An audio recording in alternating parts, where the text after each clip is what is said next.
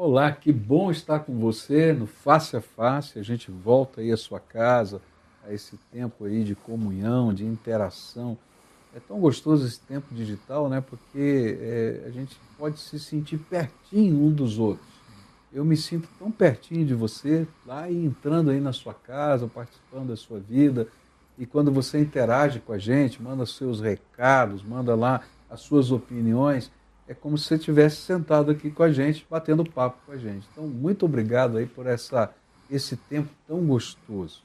Mas eu queria começar o nosso programa. Hoje a gente vai falar várias coisas interessantes. Daqui a pouco eu vou apresentar uh, o convidado, ou melhor, a convidada de hoje, para a gente bater um papo muito legal. Mas eu queria começar com um texto da palavra de Deus que está tocando aqui o meu coração. Diz assim a Bíblia: Mas quem sabe se não foi para uma conjuntura como esta que você foi elevado à condição de rainha. Essa foi a palavra, não é, de Mardoqueu para Esther. E para mim é uma palavra muito forte, porque ele bate lá na porta do palácio para dizer para Esther que, que estava acontecendo uma tragédia, que havia um edito real que permitia que todos os judeus, no determinado dia do ano, fossem caçados e mortos. E ele vai lá bater na porta do palácio para falar com a sua sobrinha, que ele tinha criado dentro da sua casa, para dizer: você tem que fazer alguma coisa, você está no palácio. E ela diz: Eu não posso, eu não, não sei como fazer nada, eu não tenho nada para fazer.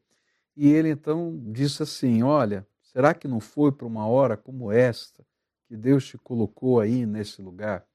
E eu fico pensando exatamente isso, porque às vezes a gente se vê como Esther. A gente olha as situações, os problemas, a realidade, a conjuntura do país, a conjuntura social, os problemas dentro do prédio, da família, e a gente diz: Ah, eu sou tão pequeno, não posso, eu não sei, eu não aconteço. E o Senhor diz assim: Te coloquei aí para ser uma benção. E a palavra que eu queria deixar para você no começo desse programa é esse, é essa. Deus te colocou aonde você está para ser uma benção. E Ele quer usar a sua vida, quer derramar graça poderosa, direção do Espírito Santo. E às vezes a gente imagina que pode fazer muito pouco, mas essa mulher, por causa da unção de Deus, da sabedoria que Deus lhe deu, ela pôde reverter todo um processo de mal numa situação de bênção para o seu povo, o povo de Deus. E às vezes assim acontece na nossa vida. Deus coloca em lugares, em situações onde a nossa palavra, a nossa influência, a nossa postura gera diferença. E a gente não pode nem imaginar. Eu estou escrevendo um livro, deve sair no final do ano, é, e esse livro diz assim: olha, Deus usa gente simples. Gente simples que se coloca na mão dele. Seja você gente simples que Deus pode usar. Queria começar orando, pedindo direção de Deus e a bênção do Senhor para a sua vida. Pai querido, nós estamos juntos aqui, estamos na casa de tanta gente, no carro de tanta gente, é, pessoas que estão ouvindo, pessoas que estão vendo, e que nessa hora o Senhor possa ministrar com o teu Espírito Santo. Como eu ouvi essa semana alguém mandando um recado, que essa palavrinha fez uma diferença tão grande na visão, na percepção de vida. E que essa palavra, Senhor, que vamos trocar aqui, que vamos conversar, possa despertar no coração de cada um ah, o sentido de missão, nós podemos fazer diferença, porque somos ungidos do Deus vivo e a graça de Deus está sobre nós. E o Senhor nos capacita para fazer diferença nessa terra. Te louvo, Senhor, porque o Senhor não escolhe os grandiosos da terra, mas o Senhor escolhe aqueles que com simplicidade se colocam nas suas mãos. Que o Senhor nos use para a tua glória. É a nossa oração em nome de Jesus. Amém e amém.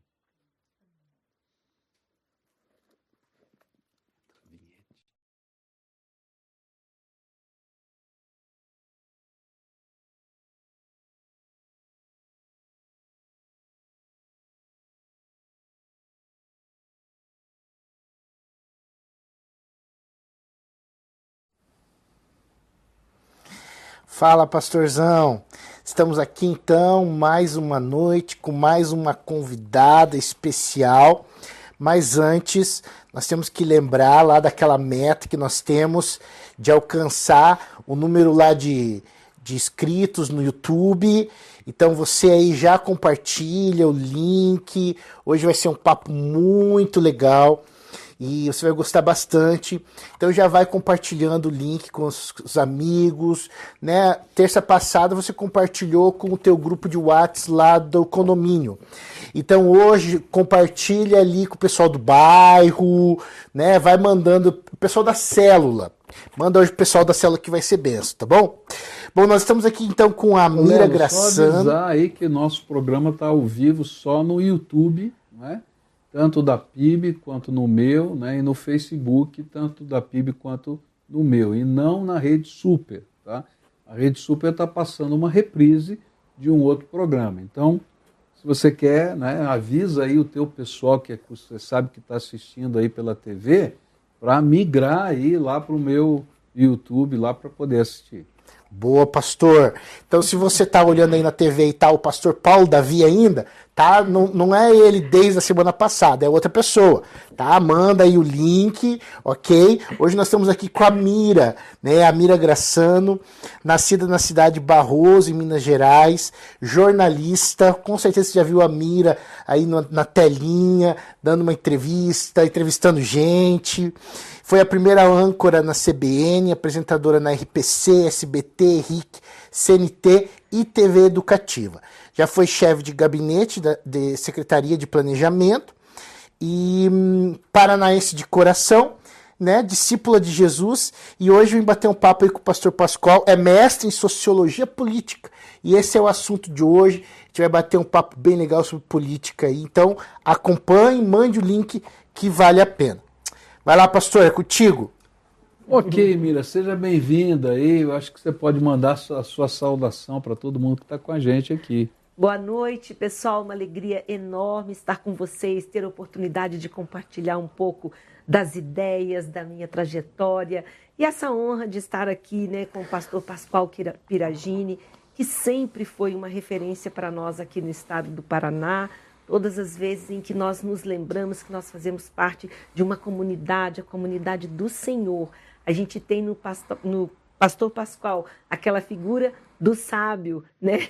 Vamos nos aconselhar, vamos ao conselho dos sábios, e daí já vem o pastor Pascoal. Então, muito obrigada tá mesmo, porque é uma honra estar com vocês. Mira, é gostoso, sim. Eu estava em Belo Horizonte agora essa semana e participando dos 50 anos de aniversário do pastor Márcio Valadão. Sim. E, e o pastor ministério. Charles, que está trabalhando conosco aqui, que é da, da, da Lagoinha da também. Da Lagoinha conheço. aqui.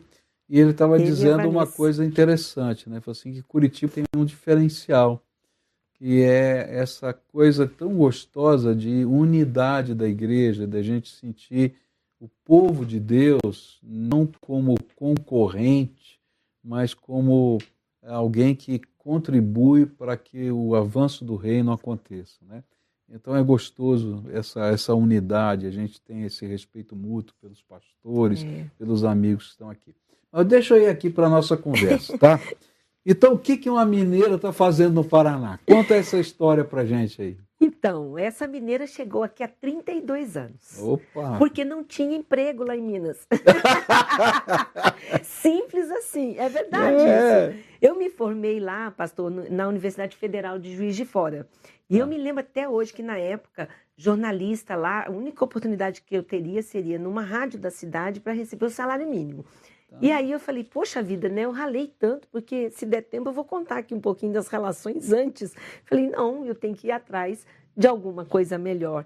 E aí eu tinha, eu fazia parte de um grupo de oração já lá na universidade e tinha uma amiga, Débora, ela falou: "Mira, eu tenho um primo, isso na cidade dela, né? Que conhece um amigo que mora em Curitiba, eles estão começando lá uma missão, são amigos de Minas, de Belo Horizonte. Sabe quem era? Não. O pastor Cote. Ah, olha só! o pastor Cote. Então eu vou ligar e vou pedir para eles te receberem na missão. Então eu vim morar com eles. Você veio morar lá em Jocum lá? Isso, não era Jocum ainda. Ah, não? O que, que era lá? Era uma casa de madeira cheia de pulga na José Ixi. Demeter. Misericórdia! uma casa de missionários. E daí eu, eu cheguei lá com a mala na mão e falei, vou ter que ficar aqui um tempo. E eles me acolheram, foi uma benção. E a gente brinca hoje, pastor, quase que as pulgas carregavam a gente, mas se não fosse esse tempo ali, né, com os missionários, eram, eram jovens assim, com muita sede de servir ao Senhor, sabe? Aquilo impactou tanto a minha vida que formou em mim uma estrutura e uma base de fé para tudo que eu iria enfrentar depois na carreira, na profissão e na vida adulta, né? Sozinha, longe da família toda, enfim. Mas foi um tempo muito abençoado. E aí, me diz, como é que entrou aí na carreira? Você chegou sem emprego aqui, morando na casa cheia de pulga, na e casa daí? de missionários. Aí eu comecei a bater Não, na não, porta, olha, né? na casa de missionário não é sempre assim não, viu? Agora, lá, agora. porque na época era uma ralação e assim, também não é muito diferente ainda não, pastor, É né? pelo menos assim, o pessoal que luta muito, né? Mas é uma benção, o mais importante é que assim, É, e essa, essa é uma lição para a igreja, viu? O É. missionário tem que ser honrado, tem que ser abençoado. A gente não pode mandar para qualquer lugar, não. né? é verdade. É. É, verdade. Mas conta aí a tua trajetória. Então, aí comecei a bater na porta, um por um. Eu era meio assim, hippie. Eu já era cristã, mas tinha um cabelo desse tamanho, umas roupas nada a ver, uma pinta na face. é, é por isso que não arruma emprego. Então, não arrumava emprego, gente. Eu chegava ali, que eu sou jornalista, quero trabalhar. Eles olhavam assim, Quem ainda mais em Curitiba, olhavam para essa peça assim, meu Deus! Jesus amado! Eu brinco que eu, eu tinha um monte de espinha na face. É- Era um caos, é, pastor, um caos. Eu usava uma blusa de lã feita à mão com umas listras desse tamanho assim, amarela e cinza, E, e ninguém dava uma toque assim para você, olha, dá uma ajeitadinha. Nada, nada, ninguém. E o povo dizendo assim: não, não tem vaga. Cada um que eu bati, não tem vaga, não tem vaga. Até que um abençoado de Deus, do céu, porque o senhor falou uma coisa aí que me chamou a atenção. E eu já pensei nisso muitas vezes, né? Que Deus usa os improváveis. É verdade. Deus abre portas onde a gente não espera e usa pessoas que a gente não espera. Mas aquilo que Ele tem para nós, as circunstâncias naturais não vão impedir. Pelo contrário, né? Ele escolhe os que não estão preparados, depois prepara e a gente vai. Eu não Verdade. estava, não estava preparada. E aí a, a Vânia Veltz, que era diretora na época na Rede OM, falou: Mira, vou deixar você acompanhar uma repórter para você aprender, né? Assim, já era uma honra eu acompanhar, não ia fazer nada, eu ia só assistir sem atrapalhar, mas aquilo foi assim tremendo, porque eu sempre fui muito esforçada, pastor Pascoal. Sabe, se me der uma coisa para fazer, eu não sei fazer, mas eu vou correr atrás, eu vou aprender, eu vou estudar, eu vou tentar, eu vou testar, até eu conseguir fazer.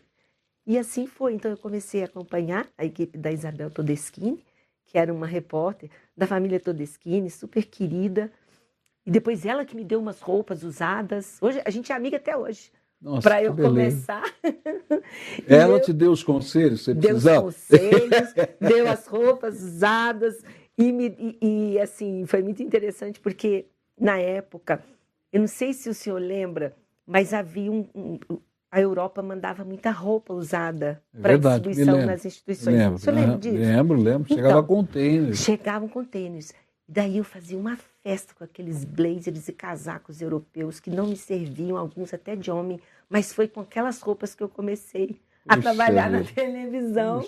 Ninguém percebia, eu tava era chique, isso sim. Mas que legal. Então foi esse, esse foi o começo aí, né? É, mas antes disso, teve toda assim uma, uma trajetória, pastor, porque o meu pai faleceu num acidente de carro com 33 anos. Nossa, olha só. E minha mãe já estava com seis filhos. Então, ela tinha 32, ele 33, e de repente, como é que a gente ia viver, né? Enquanto ele estava vivo, a gente tinha uma vida confortável, tinha Você morava na fazenda, cidade ou no campo? Morava na fazenda, Tá. aí a gente ia de, de carroça para a escola, tinha funcionários, tudo aquilo. Eu lembro da- das vaquinhas que meu pai deu uma para cada um dos filhos, só para brincar assim, né? Além da- do, do rebanho normal. E aí ele faleceu, minha mãe descobriu dívidas e de repente nós ficamos numa condição financeira muitíssimo precária. E, e aí eu queria tanto, tanto estudar que meu tio falou assim, Mirinha, para você estudar, só você saindo daqui, da, da cidade pequenininha. E como a gente não pode pagar, se você aceitar, você vai ser babá, cuida das crianças de uma amiga minha e ela te coloca num bom colégio, numa capital. Então eu fui morar no Mato Grosso com 14 anos para estudar num colégio bom. Foi um preço alto que eu paguei de ficar longe da minha família, das minhas irmãs, éramos cinco. Mas hoje eu vejo a bênção que foi. O senhor preparando tudo, tudo isso, né?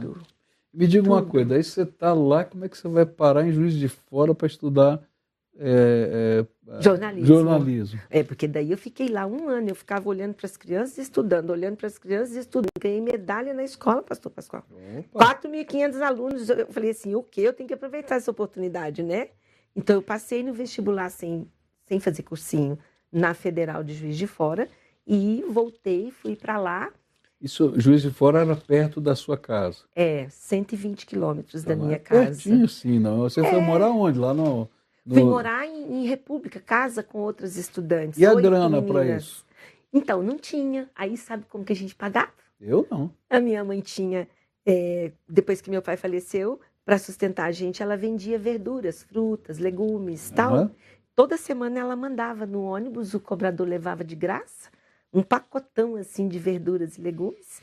E aí eu pagava a minha parte na República com, com os alimentos. Com os alimentos. Ah, que legal. Entendeu? Foi de joia, A gente olha assim, a pessoa diz, não, tranquilo, a vida boa. Vida tranquila, né? né? E não conhece, né, os, os... E me diga uma coisa, você já disse que, que já tinha uma experiência com Deus e tal. Como é que foi a sua conversão, a sua entrega da tua vida para Jesus? Eu sei que depois teve um despertamento na casa dos missionários, mas como é que foi esse processo? Então, é. foi justamente nessa fase, no momento mais difícil da minha vida, lá em Cuiabá, eu estava morando com esse casal, eles eram presbiterianos e eles estavam sem frequentar a igreja há muito tempo. Ela nasceu. Então a sua família não era não era evangélica. toda católica. Tá. E aí, pastor, certo dia recebemos a notícia que o casal, que eram os principais amigos deles, faleceram num acidente grave. E ela ficou tão impactada que ela começou a voltar para a igreja.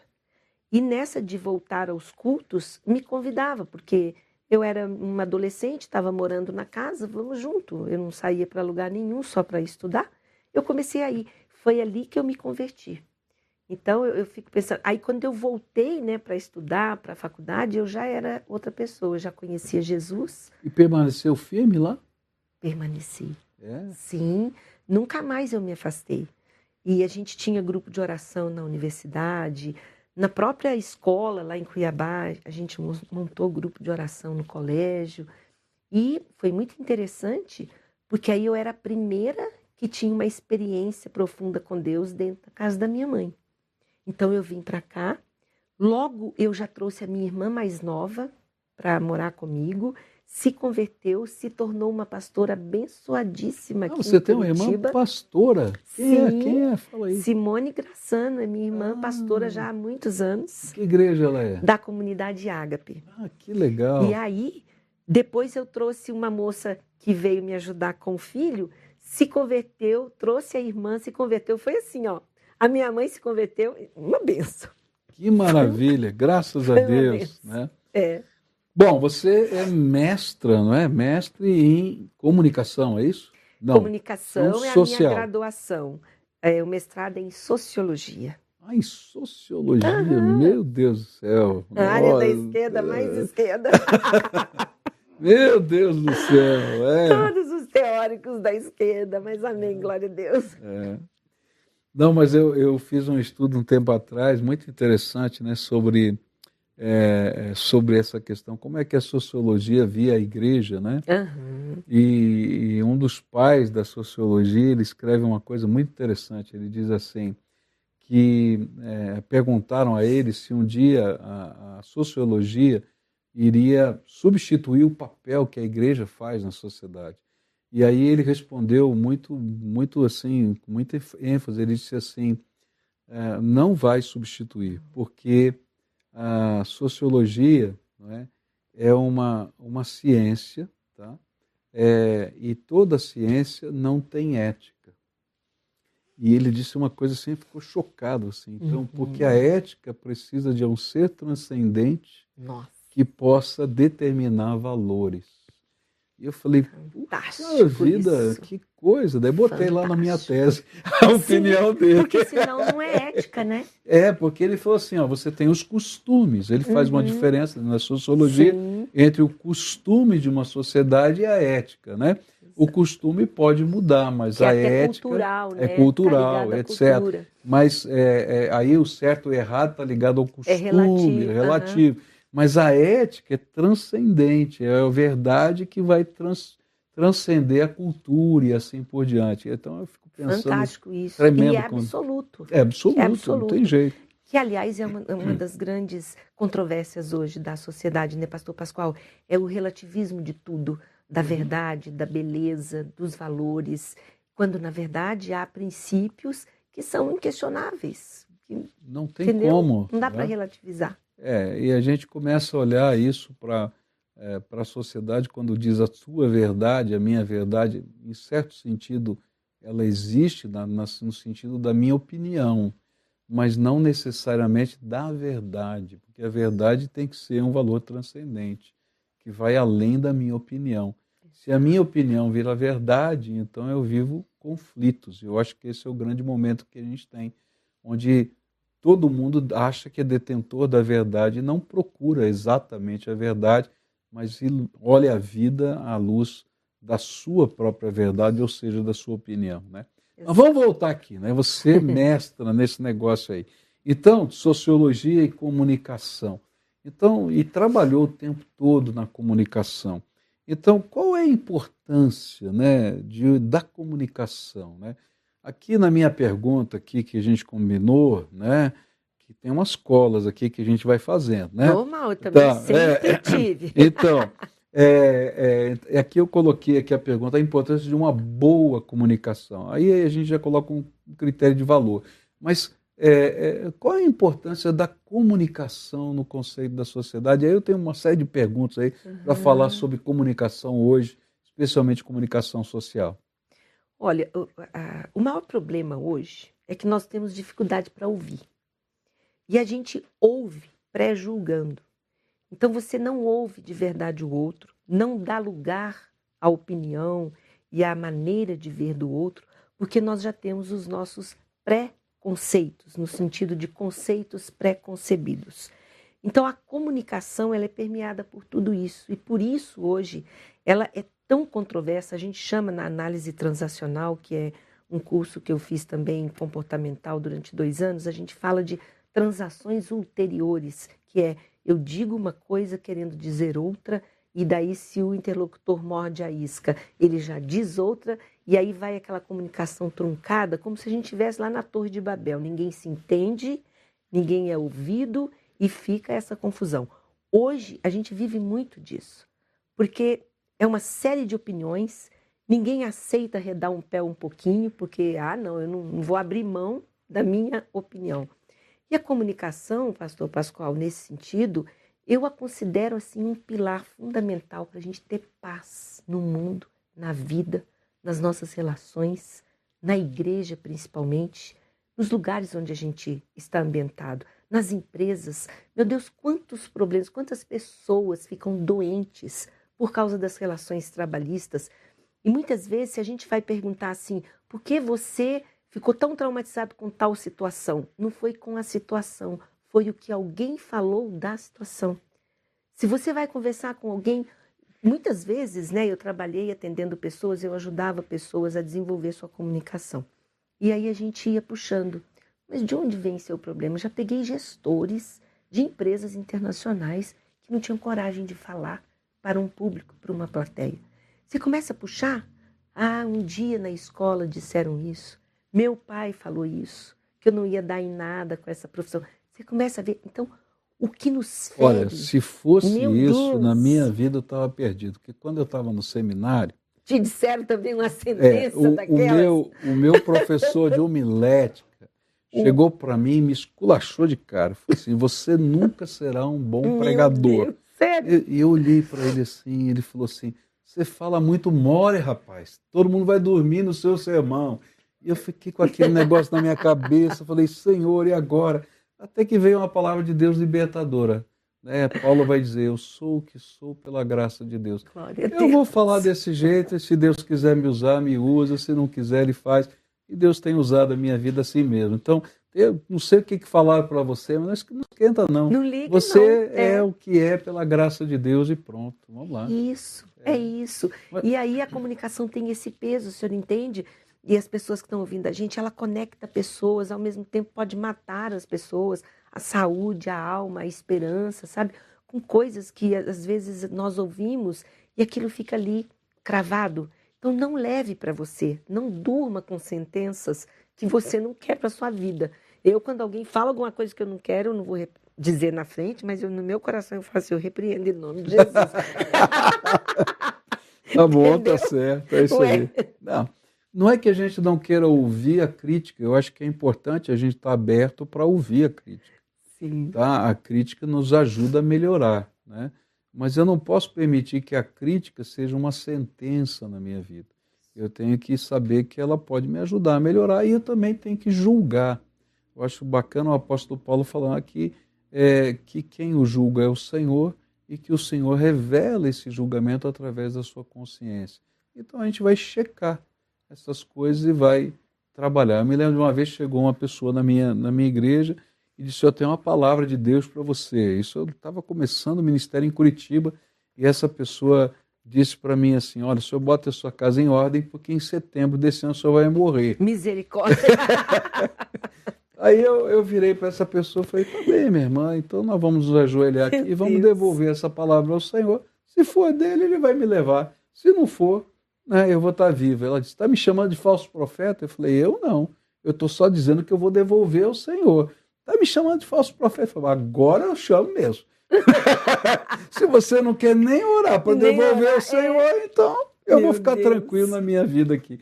Então, cuidado com isso aí. Agora, tem uma coisa dentro da comunicação social que é interessante. Você falou que as pessoas não gostam de ouvir, e talvez eu, eu acrescentaria, né?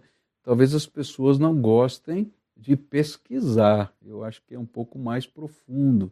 Uhum. Porque às vezes as pessoas só ouvem determinados canais, determinadas pessoas, determinadas coisas e se permitem serem influenciadas e às vezes até massa de manobra É. dentro do contexto social sem ter uma pesquisa. Então, quando se fala de fake news, é muito interessante porque às vezes dentro da ideologia a fake news só está de um lado, não está do Uhum. outro. É. E aí a gente começa a dizer, peraí, como é que está esse negócio? Daí você começa a pesquisar e vai perceber que às vezes as pessoas fizeram interpretações, né? E na psicologia, uma das primeiras coisas que você aprende, né, é que a realidade é diferente da interpretação, interpretação da que- realidade. da realidade. Então, às vezes, você está vendo um negócio e você interpreta à luz dos seus olhos. E aí começa a falar um monte de abobrinha que não é verdade. Tá? Uhum. E, e aí você começa a, a, a, a passar isso. E isso está na vida de qualquer um aqui, e aí tem um monte de fake news, fake news surgindo, porque na verdade você está passando a sua interpretação e não a sua visão. E na sua profissão houve uma mudança radical. Estou pensando em você como jornalista, Tá. tá? Uhum. Porque no passado, né, uma das coisas que se defendia, não sei se era na época que você estudava, mas quem sabe anterior, que era a isenção do Exato. repórter. Que ele tinha Uhum. que se alienar do contexto, tá? Para ser alguém que passa uma verdade, que seja o fato, tá? Para que o povo pudesse interpretar o fato, tá? Isso pelo menos foi o que eu estudei há muitos Mas anos é, atrás, é. tá? Uhum. Agora o que a gente vê hoje não é isso não, né? Não, de modo algum, porque é exatamente é a isenção. Essa era uma palavra para nós que valia Você, ouro. você podia ter, vamos dizer assim, uma linha editorial, mas quem dava a linha editorial Era o editor, editor-chefe que Isso. colocava como opinião. opinião o restante, do veículo. é, o restante era fato. fato. É. E aí tinha outra prerrogativa, prerrogativa importante, que era ouvir vários lados da Sim. mesma notícia, da mesma situação, porque daí você não privilegia ninguém. dependendo da circunstância e da época, por exemplo, notícias e situações políticas, a gente dava o mesmo tempo para todos, entendeu? Se tinha uma entrevista que entrar alguém falando, o outro que tinha outra posição tinha que entrar com o mesmo tempo. Tudo isso mudou muito. Inclusive tinha direito, se não desse o mesmo tempo, de pedir judicialmente Exato. esse tempo. Tá? Exato. O que é que mudou? Mudou por causa do advento da internet. Porque hoje todas as pessoas são produtoras de conteúdos. Todos aqueles que se propõem a ligar o seu celular e começar a falar na frente do celular podem fazer isso. E o problema é que alguns, é, muito despreparados, têm milhares e milhares de seguidores, de pessoas que acompanham, que absorvem. Mas isso não é um conteúdo. mito? Por exemplo, vamos dizer assim, se esse é o problema da internet, então por que os meios de comunicação oficiais que dizem que checam a verdade, tá, fazem a mesma coisa? Porque, na verdade, o que, que aconteceu, pastor Pascoal? Esses veículos oficiais, eles perderam audiência, perderam leitores, perderam anunciantes. Eles se tornaram quase que inviáveis economicamente. Se a gente lembrar, por exemplo, o jornal de papel, papel é caríssimo, a distribuição, a logística de distribuição de Uhum. jornal de papel se tornou inviável na- no, no contexto atual que a gente tem. E aí foram se perdendo os leitores, os telespectadores, porque hoje você pode pega o celular e você lê a notícia que você quiser, a hora que você puder. Você não tem que ficar sentado na poltrona assistindo um jornal naquele horário. E houve com isso uma busca desenfreada por audiências, de um modo geral. E essa busca desenfreada, eu costumo dizer o seguinte: a gente se torna, o produtor da notícia, refém do consumidor. E aí vira aquela, aquela roda. Você produz o que você acha que o outro quer e o outro cada vez mais consumindo aquilo que você está produzindo. Sabe? Uma Então, o que você está retroalimentação. dizendo é o seguinte: se a pesquisa mudar, eles mudam o discurso? Muda. É isso que você está dizendo? Muda também. A questão é ter leitor, ter audiência, ter resultado, porque senão não vende anúncio. Uma coisa vai puxando a outra. Pode falar. Não, não, ou também que existem veículos que vão, vão atender a um público específico e outros veículos. Os nichos. Os nichos. Sim. Aí ficou tudo muito nichado. Isso. Hoje tem veículos que atendem só é, esse nicho, esse nicho, e a fidelidade com aquele público. Então a minha pergunta é o É seguinte: porque se eu, antes, assim, se eu uma tô- frase. a gente dizia tudo para todos. Nós chegamos a ter, no auge da televisão brasileira, 80% de share num horário como das 8 da noite na TV Globo. Isso quer dizer o quê? 80% de todos os aparelhos de TV ligados no Brasil estavam sintonizados naquele mesmo horário, no mesmo veículo, consumindo o mesmo produto. Imagine o que é isso para a formação do inconsciente coletivo. Ok. Gente, eu vou fazer um break aqui e vou, vou continuar perguntando, porque esse assunto para mim é tentador. Tá? E eu vou falar sobre fake news aí, Tá. né? na volta. Então a gente volta daqui a pouquinho. Eu vou chamar os nossos patrocinadores aí que nos ajudam a manter esse, esse programa no ar e, e, enfim, toda essa estrutura que está aqui. Né? Então vamos lá.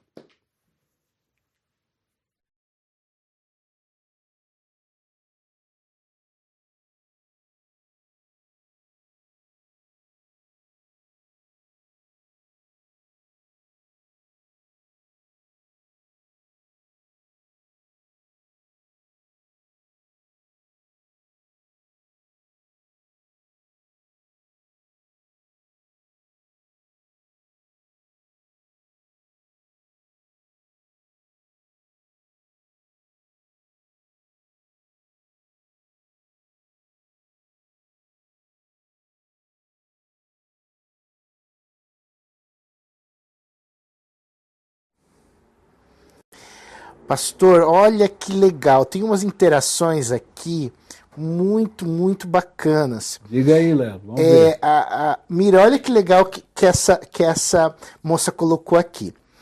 Agora eu entendi, a Ruth, Ruth Margarete. Agora eu entendi porque eu sempre admirei a Mira. Ela é serva do Senhor. Ah, opa! Parabéns, já admirava o seu trabalho E agora descobri que você é serva do Senhor, admiro mais ainda. Que, que legal. Obrigada. E mais tem aí, Léo? Vamos ah, O Arquimedes também, da nossa igreja, diz que é um admirador do seu trabalho, Mira. Suas palestras são marcantes. Um, Obrigada, Arquimedes. E, e a Eliana coloca também. Boa noite a todos, graça e paz.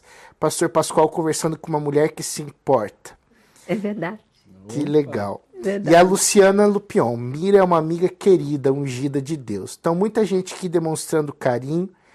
E, e que me chamou a atenção foi a, a essa colocação aqui da, da Ruth. Achei muito bacana. Que legal. bom, pastor Lelo. Obrigada, pessoal. Então, Mira, vamos lá. Né? Fake news. Então, vamos, vamos conversar. Se eu vou produzir aquilo que a minha audiência quer, então agora eu tenho um dilema ético.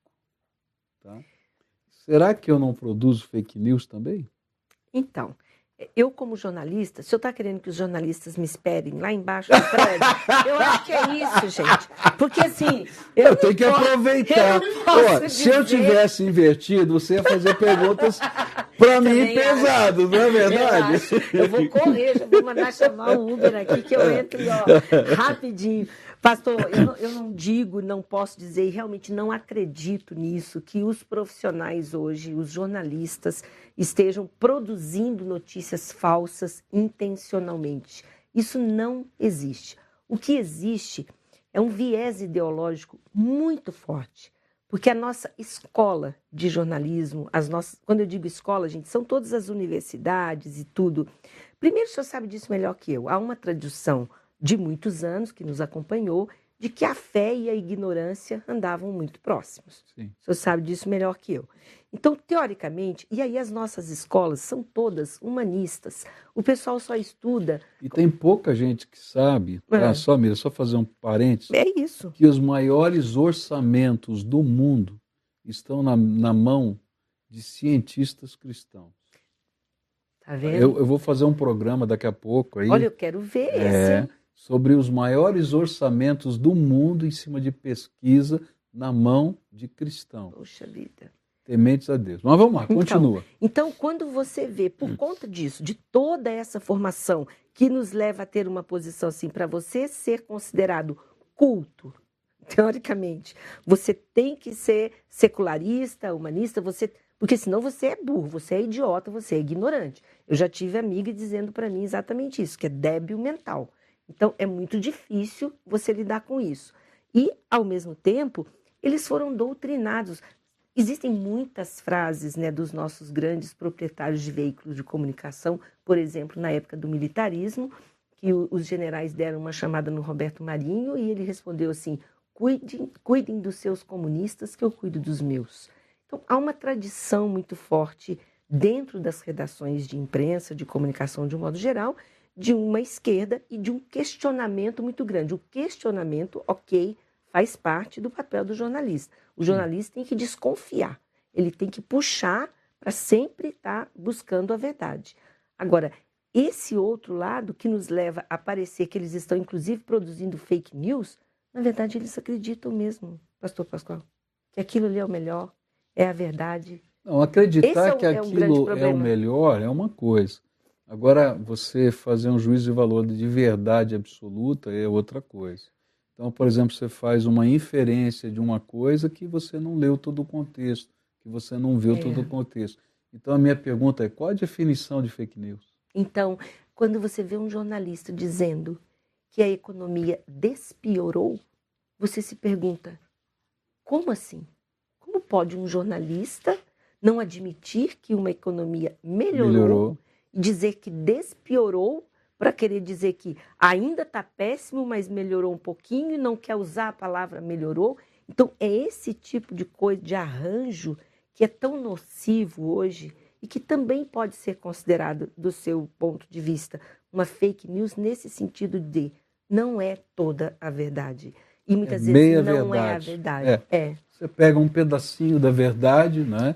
Isso. É, então, por exemplo, eu estava num evento onde estava o presidente da República essa, essa, semana e disseram: é, ele nem assistiu o culto, ele assistiu o culto inteirinho até o apelo. e saiu na última música, como muito crente faz. Aquele da Lagoinha? É, o senhor estava lá? Estava lá, preguei Olha, lá, fui o pregador daquele evento. O senhor estava lá. Então, aí saiu lá, não, o cara foi pro jogo de futebol, nem assistiu. Tal. Falei, cara, você não estava lá, não, é viu, é. não conhece, está falando besteira. Então, isso não é fake news? É. Então, é isso que eu penso. É. é a interpretação de uma coisa que não é verdadeira. Então, fica aí a questão. Não tem nada a ver se ele saiu ou não saiu, o problema é dele, cada um fica no culto sim, quando quiser. Sim. Mas eu estou só dizendo assim que essa, essa postura é uma postura que às vezes me irrita, porque não é verdade, é meia verdade. Ele saiu antes de terminar, é verdade, saiu na última música. Pois Agora é. eu pergunto, né? Ser crente já saiu na última uhum. música também. Então, agora tem um outro lado que o senhor não me perguntou, aí agora sim os jornalistas vão me matar, mas ok. O, o, governo atual cortou verbas dos veículos de comunicação. Cortou muito. E nesse momento de crise para os veículos, isso fez muita falta. Faz falta. Porque produzir notícias é, é caro, é um produto caro, entendeu? Demanda muitas equipes, demanda horas de trabalho. É um trabalho, por exemplo, na TV. Você às vezes trabalha uma manhã inteira para produzir uma reportagem de um minuto e meio. Uhum. Então, é um produto muito caro.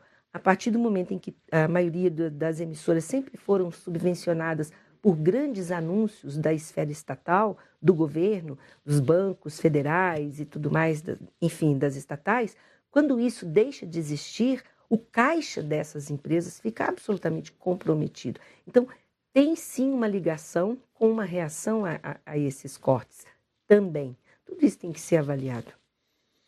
Bom, chega. É, já falamos bastante, você vai, vai apanhar. Depois você vê se eu continuo viva, mas é. você liga, tá? E vocês e você me protejam, vai, me você, Você vai receber daqui a pouco um monte de WhatsApp de amigos seus aí do jornalismo descendo pau em você. Tá? Pode ter certeza. Não, já escreveram nas minhas redes, você não nos representa. É. Isso sinto muito.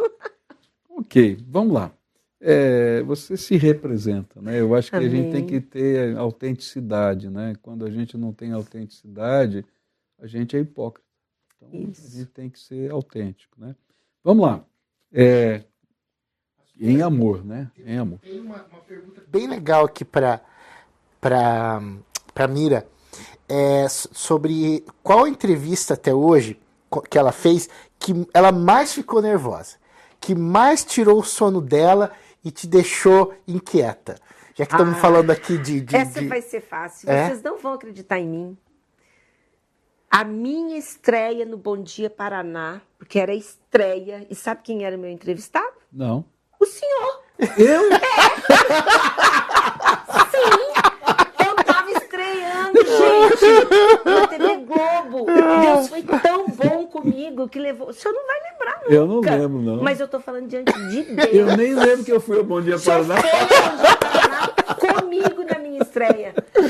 Olha, e era sobre o quê, Mira? E eu falei assim, meu Deus, glória a Deus, se eu mando um pastor. Porque pastor não ia dar televisão, não convida pastor para dar entrevista. É não existe isso. É. Né? Pois foi o Senhor. E foi Jesus. oh, que bom. Legal, tá bem, respondido. Menina, que joia. Você sabe que eu nem lembrava disso. Não lembro, não. É. Vamos lá. Ficar velho dessas coisas, né? A gente lembra, não lembra algumas coisas, não lembra outras. Vamos ver. Tá. Bom, vamos falar um pouquinho sobre mulher e política. Não é? Como é que é essa questão? A gente ouve muito, por exemplo, de verba para é, cota né, de mulher na política, daí a verba é desviada para para fazer uma maquiagem que foi usada e não foi. É, que negócio é esse? Como é que funciona isso aí? Na verdade, os partidos têm essa cota né, de 30% para as mulheres, mas o grande problema é que os partidos, é, depois, eles conseguem de alguma forma maquiar isso, os partidos que não são sérios, e acabam não seguindo à risca essa determinação da justiça eleitoral. E muitas vezes o que é pior, né? Isso existe, a gente precisa falar. É, eles convidam candidatas laranja para fazer de conta que elas vão de fato disputar, elas até ficam ali na disputa, mas não trabalham, é só para receber parte do recurso e devolver, às vezes, para os caciques do próprio partido. Então, ainda não é levado muito a sério, pastor Pascoal, essa questão da participação da mulher na política pelo sistema partidário. É, o que nós precisamos, e isso, graças a Deus, já existe, eu posso dizer que é, eu estou experimentando isso, existem sim partidos sérios, homens sérios, pessoas do bem que querem de fato abrir portas, porque nós precisamos aumentar a participação das mulheres na política. Então, vamos conversar um pouquinho, né? Por que, que é tão importante a participação feminina na, na, na questão partidária? Eu, eu não estou fazendo uma pergunta aqui que é uma pegadinha, não. Eu quero que você exponha aí o que, que você sente, uhum. qual é o seu valor e assim por diante. Tão importante porque mulher tem uma visão diferente. E essa nossa coisa do cuidar. Ó, é mulher é tem uma visão diferente. Deixa eu só fazer uma, uma, ah. uma, brechinha aqui. Uma das últimas vezes que minha mulher foi à igreja antes de falecer, ah. ela foi lá para uma comemoração, ela estava na cadeira de rodas, ah. né? aí ela se inclina assim, né? E o meu filho, desesperado, chega pela mãe: tudo bem, diga para o Nilson, é administrador da igreja, lavar esse tapete. Exatamente isso. Mulher tem uma visão diferente. Ela chegou lá e já viu tudo. Eu falei, meu Deus do céu. Desculpa interromper Mas você. Mas é isso. Olha, deixa eu ver. A mulher, a gente sabe disso do ponto de vista fisiológico. A gente tem a visão periférica, a gente vê o todo. A gente tem essa coisa do cuidar, de prezar. As mulheres são muito menos suscetíveis à corrupção na política. Isso já é provado cientificamente. Pela proporção, se você for ver né? Estou falando você e vocês, porque o senhor tem que, eu tenho que chamar de senhor, né? Que Toda a autoridade tá. aqui. Então, pastor Pascoal, mas além de tudo isso, né? É, nós precisamos ter equidade. Eu não, eu não gosto e não sou feminista.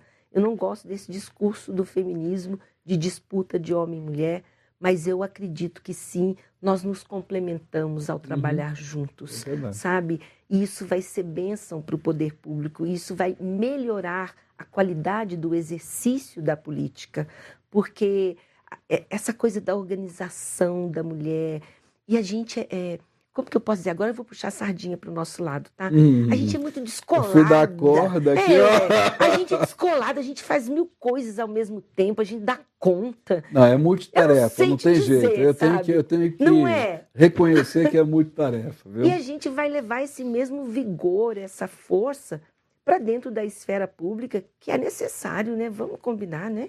Tem gente que está lá, pelo menos aqui na Assembleia do Paraná, há mais de 30 anos. Como é que pode isso? Não é? Uhum. Pode ter sido um excelente representante.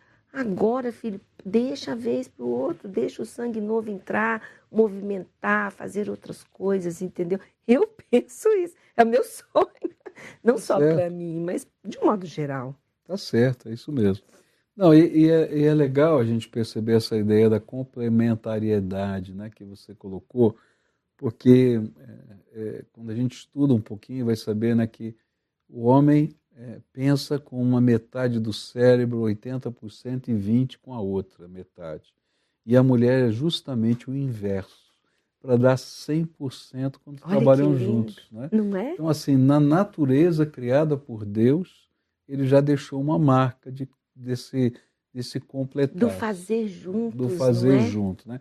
Isso vale para a família, né? a gente vê uhum. isso muito forte na família, mas na sociedade a gente vê essa questão muito, muito bonita de você poder ouvir, perceber olhares diferentes, percepções diferentes da realidade e construir um arcabouço de soluções melhores. Né? Eu acho que tem, tem o seu Quer papel. Que eu te dê um exemplo bobo? Fala. O senhor já esteve numa sessão da Assembleia da Câmara Federal?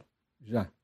É, gente, a, a, uma loucura. Ninguém ouve ninguém. A pessoa que está falando lá na tribuna Ninguém está nem aí. Ninguém está nem aí, fica de costas, é verdade, pé, não é? É verdade. Sabe o que eu acho, pastor Pascoal? Que se tiver, o dia que tiver mais mulheres, essa bagunça também vai começar a mudar. Olha, eu aí eu já tenho minhas dúvidas. Porque... Não, a gente a gente vai estar tá ali envolvida no debate, ouvindo Eu não sei não, porque eu vai ser uma falação total. Meu Deus, não, mas aquilo ali tem que mudar, aqueles gabinetes feios, Olha, eu entro ali, falo Coloca aí a sua opinião, coloca aí a sua opinião aí pro Lelo aí. Você acha que você vai, ter, vai, ser, vai melhorar ou vai piorar o falatório? Vocês Faz favor. comigo, por favor. Mas eu te convenci que a gente precisa de mulheres. Convenceu. Não, eu, eu, sempre achei que a gente precisa de mulheres em vários setores da sociedade. Sim. Né?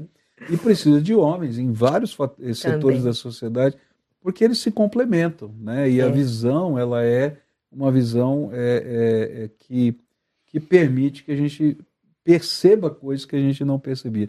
Eu vi assim a, a, o papel da minha esposa no meu ministério, gente, meu Deus do céu. Fundamental, né? Fundamental. É. Hoje eu sinto uma falta que você nem imagina. Eu imagino. Tá? Porque é, era incrível, né? E, e, e, detalhes, né? Eu me lembro de uma vez, eu, eu não atendo telefone, não vejo mensagem. Se eu estiver na igreja, não adianta que eu não vou fazer. Né? E eu estava com, com o, o, o, o colarinho assim para fora do paletó. E ela sabe que eu não sabia, né, que eu não que eu não atendia. Ela mandou para uma senhora que é ministra de louvor que estava atuando no culto, um recadinho para ela. Ela viu, ela disse: vai lá e arruma o, o, o paletó, a gola do paletó lá. Não acredito. Não. Aí a menina vermelha chega assim, não teve coragem de arrumar. Eu estava no púlpito, né? Ela só encosta perto assim e mostra o telefone da minha mulher. Eu viro assim, a minha mulher tá vindo aqui, tá golorada aqui, tá bom, mulher, tá botando aqui e tal. Exatamente. É. E quando eu chegava em casa, quando eu chegava em casa, eu dizia, olha, você pregou bem, viu? Mas é. você tem que melhorar isso, você falou, repetiu muito aquilo, aquilo outro. E assim, pode parecer estranho isso, mas fazia bem porque a gente era aperfeiçoado, né? Então essa essa ideia de parceria, de visão, de é. multiplicidade é bênção, né? Não, é uma bênção. Imagina, nós vamos pegar os projetos, projetos de lei, as discussões. Você acha que a gente vai votar assim, a toque de cara? Não, a gente quer entender. Nós vamos ler tudo, nós vamos achar pelo em ovo. Bom, nós... se for jornalista, pior ainda. Né? Pior ainda. Aí não tem jeito, né? Isso. E aí a gente vai para um próximo tópico, né? E eu vou, vou introduzir esse tópico agora, tá? E a gente vai, vai ter que fazer um momento aí final. Nós estamos chegando no final do horário que eu posso usar nas mídias da PIB, tá? Eu vou continuar o papo aqui com a Mira. Se você quiser continuar o papo comigo e com ela, você tem que pular lá para o YouTube, para o meu YouTube, Pascoal Piragini, arroba não, é Pascoal Piragini, só isso. Já vai Entra entrar. lá, direto, é. tá? Porque daqui três minutos eles vão interromper lá na, nos canais da PIB para entrar a programação normal que a igreja tem agora, tá? Mas eu vou deixar no ar para a gente entrar aí com os nossos, nossos patrocinadores e outras coisas mais. É, eu vou entrar, deixar no ar uma, uma pergunta, né? E cristãos na política? e a gente deixa no ar e a gente já volta. Então, o que, que vai entrar agora? São os nossos patrocinadores? Então, vamos lá.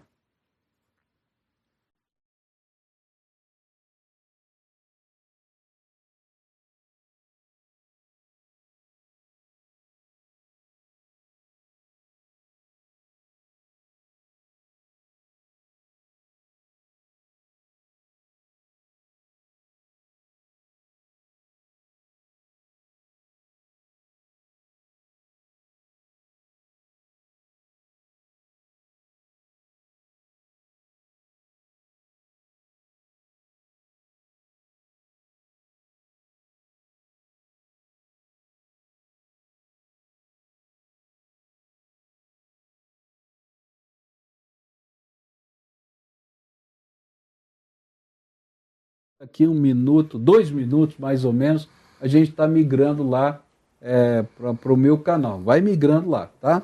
É, eu queria dizer o seguinte, Mira, eu vou fazer isso agora no horário tá. que está aqui com todos os canais. Uhum. A Débora Rodrigues, que é uma, uma irmã da nossa igreja, ela sempre dá um presente para quem participa aqui. Ela trabalha com semijoias finas e ela deixou aqui um presente para você, tá?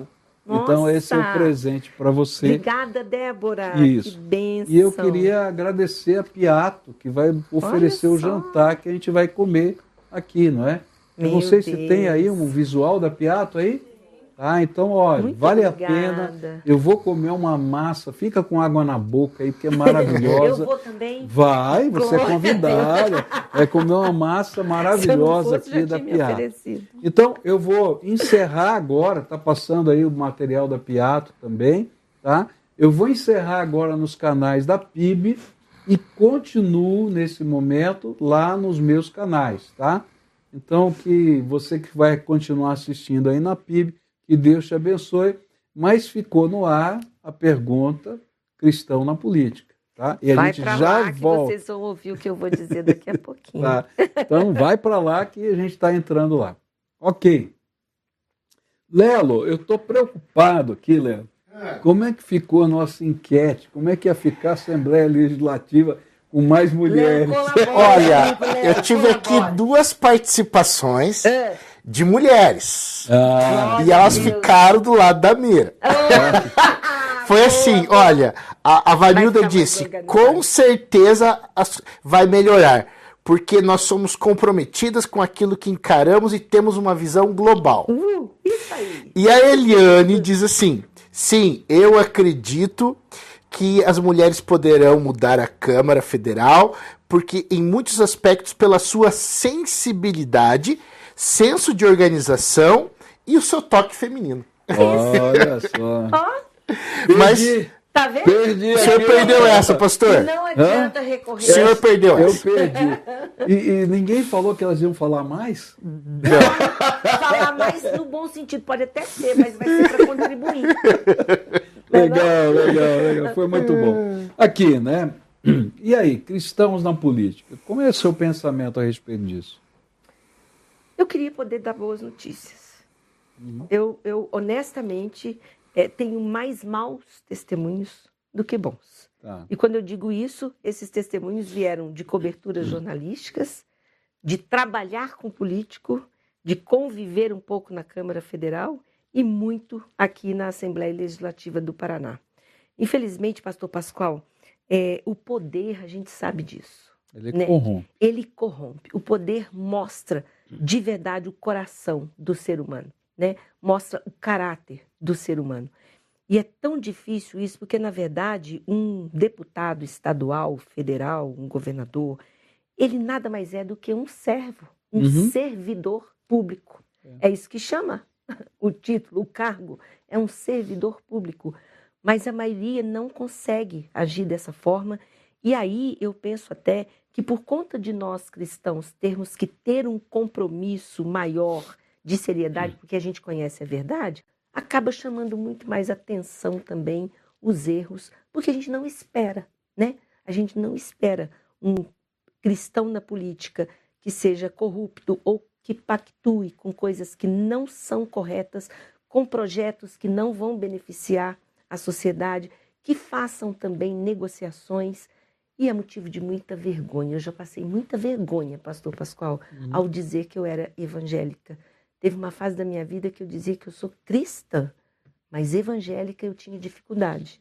De tanta vergonha que a gente tinha com notícias de cristãos na política que não honravam o nome de Deus ou que usa o nome de Deus em vão, o que é mais terrível ainda, sabe? Que usa o nome de Deus para fazer campanha. Isso me causa assim um asco, um desconforto muito grande. E agora, por exemplo, eu tenho visto péssimos testemunhos de cristãos. Alguns até, por exemplo, o deputado que já deu de dedo assim em mim, pastor, dizendo: Menina, você tem noção do que são 30 mil votos? Quem é você? Então, assim, menosprezando, coisas que a gente não espera de um cristão, sabe, pastor? E na Câmara Federal, via bilhetinhos, passando para as deputadas, coisas horríveis, de assédio, enfim, muito triste. Uhum. Só que eu vejo assim, a nossa responsabilidade é muito maior até do que de quem não conhece a Deus. Porque nós estamos levando aqui a marca de Cristo, entendeu?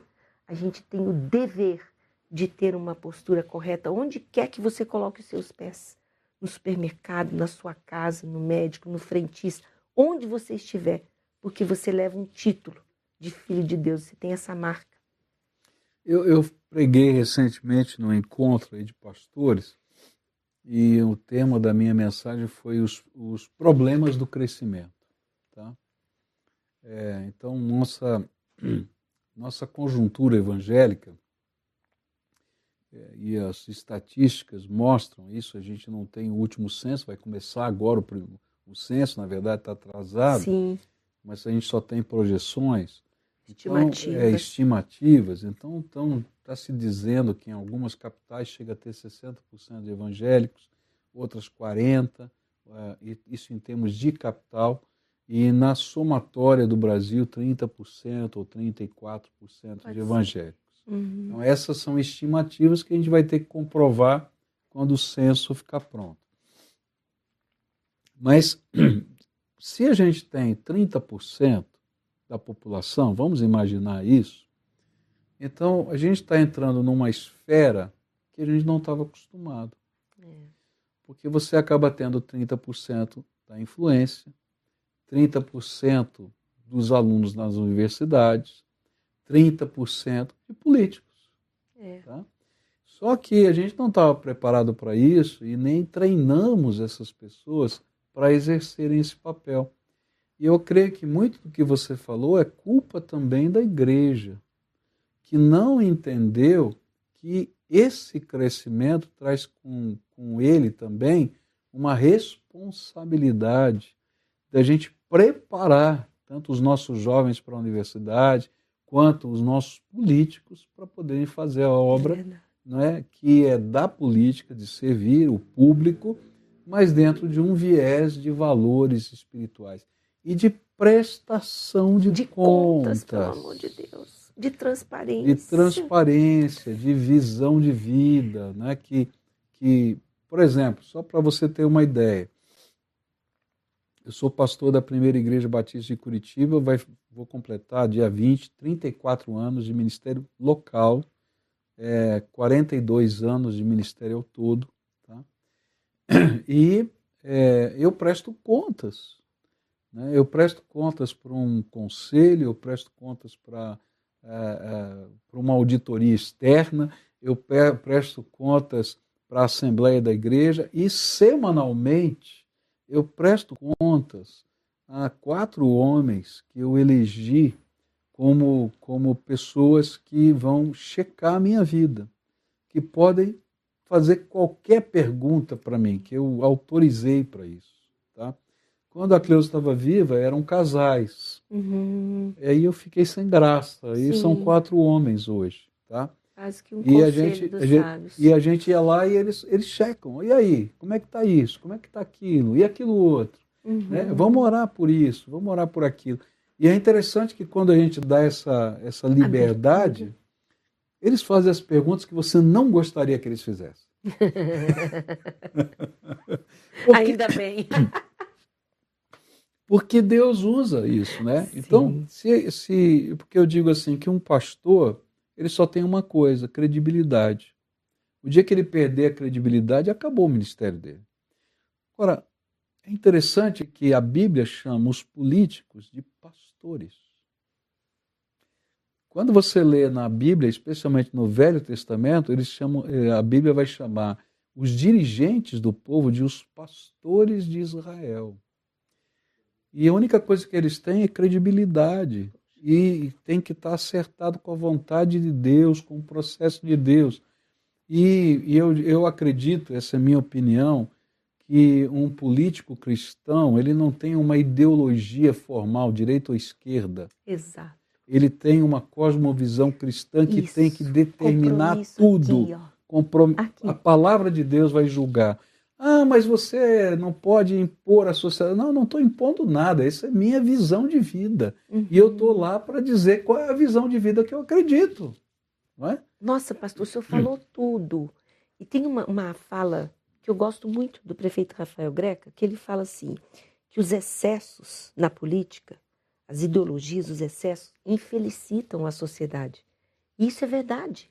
Porque os excessos nos tiram os olhos daqui. Uhum. Aqui está o guia, não, não, precisa. Se a gente for para cá, está tudo aqui. O que tem que nos balizar, as decisões tem que ser ali. E um dos exemplos que está ali, que a gente deve seguir na política, é exatamente esse do conselho. O Conselho dos notáveis, o conselho dos sábios, não tomar decisões sozinho. Um, um político não deve, não pode tomar decisões sozinho, porque são decisões complexas, são difíceis. Então, quando você ouve o conselho, a chance de você errar é menor. É menor.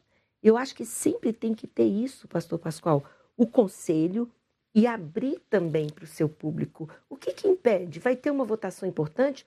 Coloque lá, abre na hora para o seu público, gente, ó, tá em votação aqui. Qual que é a opinião de vocês? Igual o pastor está pegando ali, o que der mais já é uma amostra, entendeu? Então é, a gente tem que seguir por aí, porque nós estaremos, nós estamos ali numa condição, volto a dizer, de ser porta-voz para outras pessoas. Não importa, não é uma opinião de um, são milhares de pessoas que colocam um deputado ali para representar essas milhares de pessoas. Isso precisa ser entendido. Agora, a base da decisão tem que estar aqui. Uhum. Se for preciso a gente desagradar o outro para fazer o que está aqui, aí sim. Uhum. Eu acho que o compromisso é com o senhorio de Cristo na nossa vida. O que é esse senhorio de Cristo? Não é ser um beato, né, no sentido de, de um religioso, tá? mas é de ser uma pessoa comprometida com aquilo que são os valores do reino de Deus. Exatamente. Por quê? Porque se o reino de Deus tem valores para a sociedade, é porque é o melhor que pode existir. Então eu vou ter que levar o melhor, não posso levar mais ou menos. Tem que levar o melhor. É? Eu vou te dar um exemplo do aborto, tá? Se a Bíblia, se o Senhor sempre fala pela vida, defende a vida, preservação da vida, nós vamos nos posicionar contra porque vai contra a palavra de Deus. Uhum. Não é porque um viés ideológico ou o outro apoia ou recusa, defende. Não importa. Uhum. Entendeu? É isso que nos dirige. Não, e outra, né, quando a gente estuda a ética, né, a gente vai descobrir o seguinte, que existem, sempre vai existir dilemas éticos. Tá? Claro. Então, os dilemas éticos, eles vão colidir dois valores importantes. Uhum. Tá? Então, na questão do aborto, você tem o valor do direito da mulher com o seu corpo. Tá? E você tem do outro lado a vida. Então você é obrigado a hierarquizar esse processo. Tá? Uhum. Tá? Então o que, que vale mais? O direito para o corpo ou o direito à vida? E se eu generalizar isso na sociedade, sem colocar que é aborto, você vai dizer, claro, a vida, ótimo. Tá? Aí o que acontece? Quando começou esse processo todo, não é? começou então também uma discussão. Então, quando começa a vida humana? É. Entendeu? Uhum. Aí assim, não, começa na fecundação, não, começa é, no embrião, não, começa no feto, tá? uhum. tá? E aí então diz, não, a vida humana só depois. Ora, as bolas, isso parece que é uma, uma, né, uma, uma loucura. Aí você vai para um outro nível. Não, o problema não é a vida humana, é que você não pode tirar essa criança para matá-la fora do uhum. ventre, que aí é assassinato. Aí então você vai para alguns países que fazem aborto até os nove meses, tiram a cabecinha do bebê, seccionam aqui a, a nuca dele, para o lado de fora, e devolvem para o ventre para ela expelir naturalmente. E diz que isso é um aborto. Então, assim, quando você olha para essa, essa realidade, você diz assim: está havendo uma confusão muito grande. É. Né? E aí a gente tem que aprender a, a lidar com esses conflitos da ética. E quando você lida com a sociedade, você vai lidar com, com muitos conflitos, conflitos da ética inteiro. o tempo inteiro, tempo inteiro. O tempo inteiro. Agora falando de um outro lado, tá? Você falou do político, tá? Agora vamos falar da expectativa dos crentes, da igreja com relação ao político. E aí eu vou perguntar até onde o nosso povo ainda não, não entendeu que o papel desse político não é ser um, um não é trabalhar um cliental, clientelismo, cristão evangélico é. e realmente defender valores. Como é que você vê essa realidade do outro lado agora? Também triste. Infelizmente, até me lembro que a, a sua própria igreja já fez alguns movimentos de despertamento da consciência para essa área. Eu creio que deve haver muitos outros porque as pessoas ainda não têm essa visão. De um modo geral, o brasileiro ele pensa no seu quintal, no seu benefício direto. E eu acho, avalio que aconteceu um fenômeno no Brasil muito triste, que foi o empoderamento dos evangélicos na política, de uma forma nociva, de uma forma ruim, que os evangélicos não souberam usar uma oportunidade que poderia ser uma bênção e assumiram esse poder que eles não têm para criar essa dicotomia na, na sociedade. Nós estamos certos, os outros estão errados, e onde isso vai nos levar? É um lado rejeitando o outro, quando na verdade um governante governa para todos. Um governante ele tem que buscar a paz. Sempre haverá o dissenso, mas a gente tem que buscar, na medida do possível, o que é benefício para a maioria. E não importa se essa maioria pensa como nós ou não. Então eu vejo que nós assumimos de uma forma equivocada esse papel. Nós ainda precisamos aprender muito e muitos fiéis erram muito quando vão assim na opinião apenas da sua liderança liderança chega e fala: você tem que caminhar por aqui, você tem que caminhar por ali. Isso é uma das coisas mais terríveis que acontece dentro das igrejas, porque as pessoas são manipuladas, Pastor uhum. Pascoal. Isso é péssimo. Agora, tem um outro lado do clientelismo, né, que às vezes as pessoas pensam que porque a pessoa está lá, ele tem que pôr lá o, o, o, asfalto no estacionamento da igreja, uhum. ele tem que fazer, quando esse não é o papel de jeito, de, de jeito nenhum. E pedir cargos também não é não o é, papel. Não é o papel. E eu estive semana passada com uma candidata a deputada federal cristã que me falou: Mira, eu estou impressionada com a quantidade de pastores que me pedem dinheiro para me apoiar. Então, isso acontece, isso é horrível, isso tem que ser combatido. E da mesma é forma pecado, também. Gente. É pecado é isso. É pecado. Tá? É. A gente vota pela consciência, a gente vota pela palavra de Deus, a gente vota pelos valores, a gente escolhe pessoas que vão representar a gente nos valores mais significativos. Não é porque tem uma possibilidade de arrumar uma boquinha aqui ou lá, porque vai ajudar nisso. Não, tem que entender que isso é pecado, pecado, é corrupção. E outros é, que, na verdade, acabam apoiando políticos já consolidados, porque é muito mais fácil, né? Já está certo que está lá, vai poder me ajudar, digamos assim, do que apoiar nomes que de fato vê que poderia ter uma condição de exercer uma posição mais correta, mais honesta, como muitas pessoas que dizem assim, não estou apoiando fulano, aí não só cristãos, porque já é deputado, já tem um cargo, já é garantia que vai poder me ajudar. Entendeu? Uhum. Então, isso é muito triste. A pastor. gente tem que pensar no ajudar o coletivo, não é. o individual, senão isso virou. Troca de favores. Troca de favores. Troca tá? de favores. E é isso que a gente está dizendo que tem que mudar nesse país, gente. Pelo amor de Deus, tem que mudar nesse país. Tá? É, por que, que eu estou falando sobre esse assunto? A gente está entrando realmente num período tenso, tá? E a gente tem que entender que existem valores que são maiores e a gente tem que perseguir esses valores maiores. Tá? E, e lembrar também, isso é importante, que o papel do cristão, da igreja, né, quando fala de, de, de separação entre igreja e Estado, não é um papel de, de abstenção de todas as coisas. Isso é um mito de hoje, tá? não é verdadeiro. Tá? Uhum. O papel de separação entre igreja e Estado é para que haja tanta isenção para que você possa criticar tanto a direita quanto a esquerda quanto fizerem uma besteira. E se você está tão e... conectado, você não tem o direito de ser a voz profética nesse mundo. Então você vai lá e vai ver. Né? João Batista falando para lá e para cá, você vai ver confrontando o que está certo e o que está errado, dizendo isso aqui está certo, isso está errado. Então essa isenção permite que a gente possa fazer essa diferença. E esse é o meu papel. A gente vai fazer isso com a pregação, vai fazer isso com o ensino, vai fazer isso nas escolas, mas vai fazer no voto. Então a gente tem que aprender a ser sincero e verdadeiro nisso também. Tá né? certo, pastor. Esse é o princípio, né? E é o uhum. princípio da consciência, gente. Aí você vai usar a sua consciência, vai trabalhar o seu coração e vai pensar nessa realidade, tá? Eu posso falar mais uma hum. coisa que eu quero aproveitar essa oportunidade de estar aqui com o senhor. As igrejas, é, as igrejas vão ficar com raiva de mim. Mas as igrejas ainda têm muita dificuldade também em apoiar as mulheres.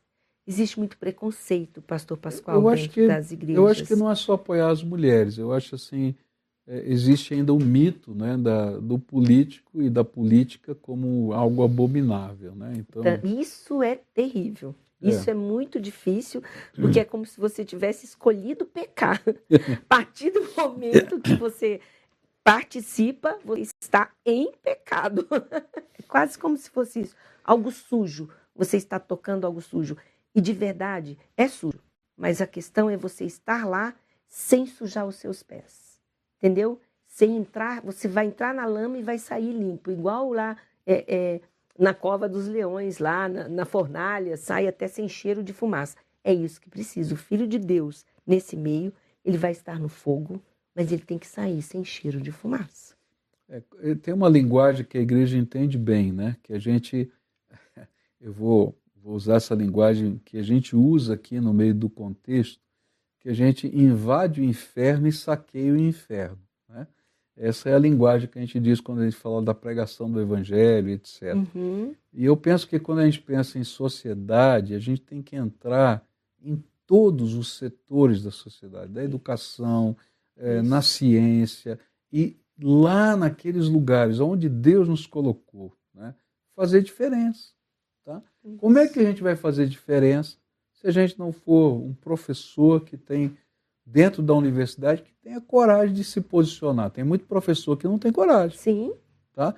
Os alunos estão se posicionando, estão levando paulada e ele fica quietinho como agente secreto do reino lá. Uhum. Tá? E ele tem que dizer, olha, eu também creio assim, tem que estar tá lá. Né?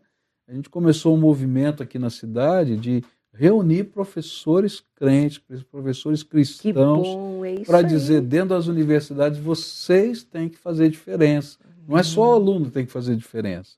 E aí uh, uh, tem havido uma reação muito interessante de despertamento espiritual. Todas as áreas da sociedade, todas as áreas, todas as áreas, elas precisam de gente que faça diferença que leve a palavra de Deus, que leve a visão do reino. Se somos 30%, não sei se somos, a gente não sabe ainda, não saiu o novo, mas, gente, pelo menos 30% tem que ser arrebatado. Comprometido. Comprometido. É. Eu né? me lembro quando a Marli foi embora, sua discípula, hoje missionária com uhum. Franco, né? Ela levou para mim um. Ela deve estar tá assistindo, viu? Será? É. Marli, então, lembra que você me deu um vidro de sal, assim, um pote de sal enorme? A gente trabalhava junto no governo. É? E quando ela saiu, ela levou aquele sal e disse para mim: Você é sal aqui dentro. Aquilo para mim não era é, um elogio, gente, mas é um reconhecimento do papel de todos nós. Eu não estava fazendo favor. Esse é o meu papel. Exato. Onde eu estou, eu tenho que ser sal, eu tenho que ser luz. E você também. Pode ser um inferno, mas nós temos que ser luz lá dentro. Na sua empresa, na sua escola, em qualquer lugar, você tem que fazer diferença. Esse é o ensino da palavra de Deus, tá? Bom, é... como é que você se preparou para uma ação política? Você, você se preparou para isso? Muito. Primeira coisa que eu fiz foi arrumar uma psicóloga. Verdade. Minha psicóloga é cristã lá de São Paulo, amanhã tem é. sessão. Eu falei, gente, para entrar nesse inferno, porque eu nunca tinha feito terapia. E aí eu falei assim, agora eu acho que eu, eu, acho que eu vou indicar fazer... algum psiquiatra para você para começar. Falei, preciso de uma terapeuta para me preparar. Então já tem mais de um ano que eu estou lá me preparando. E daí como que eu me preparei, né? Eu estava trabalhando dentro do governo, trabalhando com políticas públicas, tive uma atuação muito direta na construção do plano de retomada, junto com uma equipe de 300 servidores públicos pela Secretaria do Planejamento, que a gente se debruçou em cima das políticas públicas para ver tudo onde, de onde, onde fazer contingenciamento de recursos para atender as demandas da saúde, o que ia ficar parado por um tempo, o que ia avançar, enfim. Então foi uma experiência riquíssima. Eu digo, pastor Pascoal, que eu fiz um, um estágio. Para mim foi como se eu tivesse feito um estágio de quase quatro anos, uhum. me preparando para entender um pouco mais o exercício da política, porque é um campo diferente. É um campo que tem a sua forma, suas forças de atuação. E se a gente chegar lá inocente, achando que ah, vou mudar o mundo, não vai mudar, não. Mas você tem que ter consciência do seu papel, do que você pode fazer, da influência que você pode ter. E eu ouvi uma frase dentro do governo e aquilo ali me moveu. uma frase de uma pessoa correta que o senhor também conhece, que é o Valdemar Jorge. Ele falou: Mira, na esfera pública tem voz quem tem voto. Então, a gente precisa se colocar para que a gente tenha, de fato, uma influência. Que a gente possa influenciar para o bem. Interessante. É isso. Quer dizer, as pessoas têm medo do voto. Sim. Olha, é o poder que está na sua Sim. mão. Né? Essa é uma coisa interessante. Por isso que a gente trata de assuntos assim no face a face, porque a gente entende que pode fazer diferença. Né? É, Deus usa gente simples, mas gente consciente. Tá? Gente simples, inteligente, não que segue aí o rumo de qualquer um. Que pensa, que avalia, que toma sua decisão e faz conscientemente aquilo que Deus já orientou, já mostrou aí na sua vida. Tá? A gente está caminhando para o final do nosso programa. Tá? Você tem alguma palavra que você queira deixar com, com o nosso pessoal? Eu tenho. É, eu não estava preparada para essa pergunta, mas eu vou dizer o seguinte: eu estou vivendo um dos momentos mais desafiadores da minha vida. Quando eu saí para morar com 14 anos fora, foi um momento muito dramático. Eu costumo fazer assim alguns marcos, né? Tem, existem alguns marcos. É, quando eu tive meu filho, depois de passar cinco anos tentando ter um bebê e quando, quando eu estava grávida de cinco meses, infelizmente o casamento entrou em crise e o meu marido nos deixou. Foi um momento muito difícil. Fomos casados na igreja, casamos na PIB. Foi. Então eu tive alguns momentos difíceis demais. Mas esse, Pastor Pascoal, talvez tenha sido o maior desafio que eu estou vivendo para me preparar para algo. E eu entendo que quanto maior desafio, maior é a responsabilidade que a gente terá depois. Maior pode ser a bênção de Deus no sentido de ter alguém forjado, forjado mesmo na dor, na luta, no combate para enfrentar o que virá depois. Porque nós que chamamos Deus como nosso Pai e nosso Senhor, a gente tem que fazer diferença onde nós colocarmos os nossos pés. Eu não posso ser mais uma. Então, a palavra que eu quero deixar para quem está nos ouvindo aqui agora é isso. Tudo aquilo que Deus colocar em suas mãos para você fazer, faça com excelência. Se dedique ao máximo para honrar o nome dele e ele vai te recompensar. Eu sei que a minha vida nunca mais será a mesma depois dessa experiência. Aí eu já, já tinha terminado, mas agora estou com coceira na língua aqui. Vou perguntar. Para quem você vai prestar contas? Para quem? Para ele. É. E aqui, humanamente ele. falando? Você vai Pros ter pessoas para quem você vai permitir que dúvida, chequem você? Não tenha dúvida, pastor. Eu tenho os meus líderes, eu tenho a minha igreja, eu faço parte da comunidade Alcance de Curitiba há 12 anos. Eu só tive duas igrejas na minha vida, uma que eu ajudei a fundar, construir, tudo. Então, assim, eu estarei, quero estar num conselho de líderes, de pastores, do qual seria uma honra ter o senhor como integrante. Pastor Miguel Paipe, que tantas vezes me orientou, me aconselhou, seria outro que, se tivesse aqui, eu tenho certeza que estaria nesse meu conselho, aceitaria. Enfim, eu estarei debaixo da orientação e do conselho de sábios, de pessoas que sabem mais do que eu e que estão mais experimentadas do que eu para as pressões. Bem, ok, prestar contas é segredo de a gente não fazer bobagem. Tá? Eu disse a semana passada que é, é, carisma sem caráter é escândalo. Caráter sem carisma é orgulho. Caráter e carisma juntos fazem diferença nessa terra. Então, que haja carisma e caráter na sua vida, na minha vida, na vida de cada um. Espero que você tenha gostado aqui do, do Face a Face de hoje. Posso dar minhas pode, redes sociais? Pode, vamos lá. Quem quiser me seguir, Mira Graçano. Gracano. É o Graçano sem cedilha. Só vamos isso. Lá. Mira Gracano. Entra lá, tá? E espero que você tenha gostado. Continue com a gente a semana que vem. Passa aí Dá uma dica aí para o pessoal assistir isso aqui, tá uma palavra tão gostosa, tão, tão, tão legal da gente leve, trocar, né? leve. um bate-papo bem gostoso, né? E, olha, vou dar água na boca de novo para você, viu? A Piato mandou umas massas maravilhosas. Eu, italiano, então vou comer essa massa aqui. Graçando o que, que é? Italiano é também? italiano. Ixi, uhum. então nós vamos nos deliciar. Obrigado, viu, querida, por ter mandado as massas aqui para gente hoje. Obrigada. Que Deus abençoe você e que você possa ser bênção aonde você estiver. Amém. Até mais. Tchau. Obrigada. Obrigada, pastor Pascal. Ah, obrigado a você, querido.